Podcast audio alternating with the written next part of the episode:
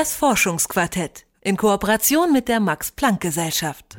Jeden Tag wächst der digitale Datenberg und sicherlich gibt das auch Anlass zur Sorge.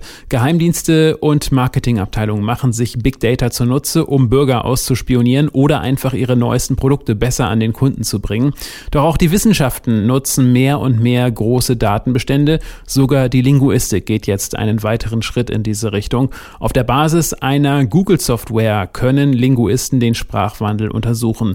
Wie das funktioniert, darüber hat Detektor FM Reporter Reporter Mike Sattler mit dem dänischen Linguisten Sören Wichmann gesprochen. Früher war Whisky mehr populär, wurde häufiger angewandt, aber dann sieht man, wie Wodka sich an Whisky annähert und heutzutage, die letzten ein, jetzt paar Jahren, ist Wodka häufiger geworden als Whisky. Na, was kann man davon ausleiten? Ich weiß nicht, nicht so viel. Vielleicht kleine Geschichten über Wodka und Whisky. Sören Wiechmann ist weder Barmann noch Marketing-Experte. Er ist Linguist und arbeitet am Max-Planck-Institut für evolutionäre Anthropologie in Leipzig. Und er interessiert sich weniger für Spirituosen als vielmehr für Sprachen und Wörter. Eher als Spielerei hat er nachgesehen, wie sich die Verwendung der beiden Wörter Whisky und Wodka in der englischsprachigen Literatur in den letzten 200 Jahren entwickelt hat. So eine Untersuchung ist inzwischen sehr einfach. Im Internet stellt Google einen Dienst bereit, der genau solche Abfragen ermöglicht den Google Ngram Viewer. Der Ngram Viewer erstellt Diagramme, auf deren Kurven sich abbildet, wie häufig bestimmte Wörter verwendet werden und wie sich diese Verwendung über die Zeit verändert. Grundlage sind die Daten von Google Books. Google hat in den vergangenen zehn Jahren geschätzte 6% aller jemals gedruckten Bücher digitalisiert. Für den Ngram Viewer sind über 13 Millionen Bücher analysiert worden. Daraus extrahierte Google Listen der enthaltenen Wörter.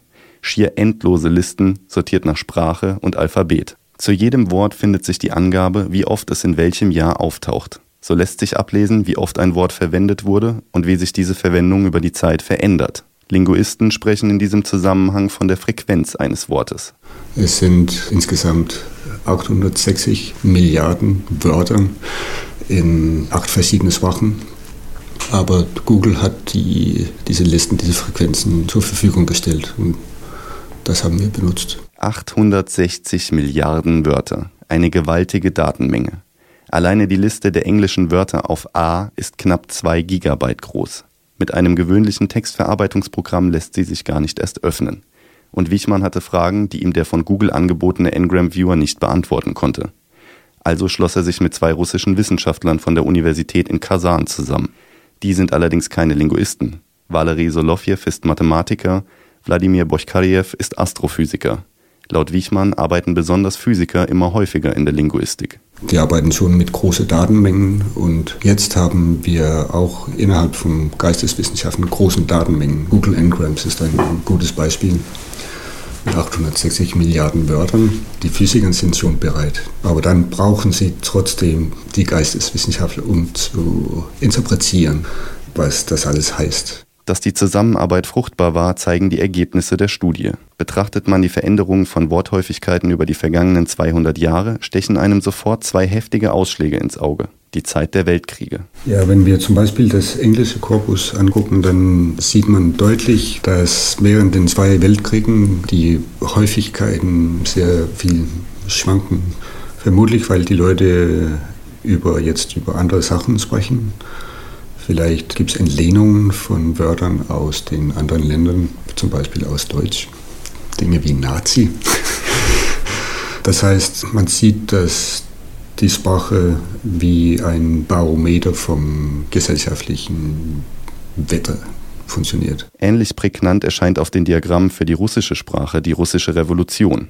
Allerdings weist der Wandel geschriebener Sprache nicht immer gleich auf große gesellschaftliche Umbrüche hin so lassen sich zwei Phasen vermeintlich heftigen Sprachwandels im Deutschen vermutlich mit Rechtschreibreformen erklären. Die gab es in Deutschland 1901 und 1996. Denn wird ein Wort anders geschrieben, erscheint es in den Listen auch einfach als anderes Wort. Da man sich nur auf die Wortfrequenzen stützt, muss man mit Deutungen vorsichtig sein, sagt Wichmann. Es wird schwierig, genau zu sagen, welche Ereignisse dafür verantwortlich sind, dass die Sprache, die Häufigkeiten von Wörtern sich verändern.